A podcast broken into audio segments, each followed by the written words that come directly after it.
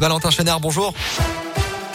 Bonjour Alexis, bonjour à tous. À la une de l'actualité à Lyon, hier, une femme a été brûlée au visage, au torse et au bras après avoir été aspergée de white spirit et enflammée par son ex-compagnon à la suite d'une dispute. Le pronostic de la victime âgée de 35 ans n'est heureusement pas engagé. L'auteur des faits qui avait pris la fuite dans un premier temps s'est ensuite rendu au commissariat du premier arrondissement de Lyon et est en garde à vue depuis.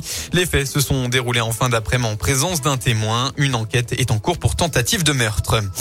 Le corps sans vie de la femme recherchée à Saint-Romain de Popé près de Tarare a été retrouvé hier. La gendarmerie avait lancé un appel à témoins pour cette femme de 57 ans qui n'avait plus donné signe de vie depuis vendredi soir.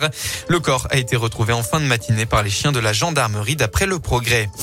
Un incendie tragique à Saint-Fons. Ça s'est passé hier peu avant minuit. Les secours sont intervenus pour un début d'incendie dans un appartement rue Robert Régnier.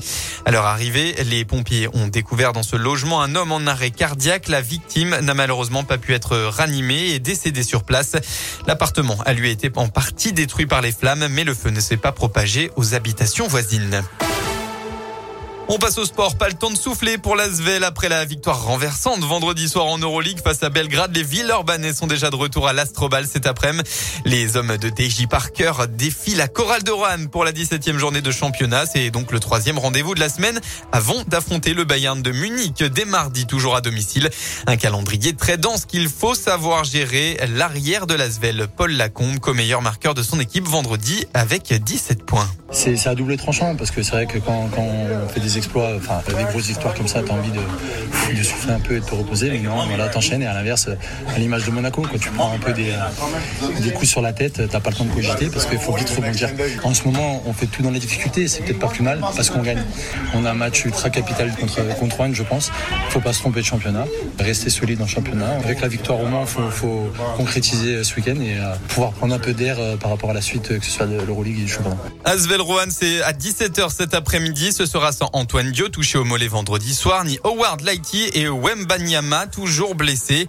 Et malheureusement, Elio Kobo, qui a fait une infiltration à l'épaule, est forfait aussi pour cet après-midi. En foot, aujourd'hui, les sept derniers matchs de la 22e journée de Ligue 1. À la peine, le Clermont Foot accueille Rennes à 15h. Et puis enfin, pour clôturer la page sport, un mot de tennis. Gaël Monfils s'est qualifié tout à l'heure pour les quarts de finale de l'Open d'Australie en éliminant le Serbe Keshmanovic en 3-7.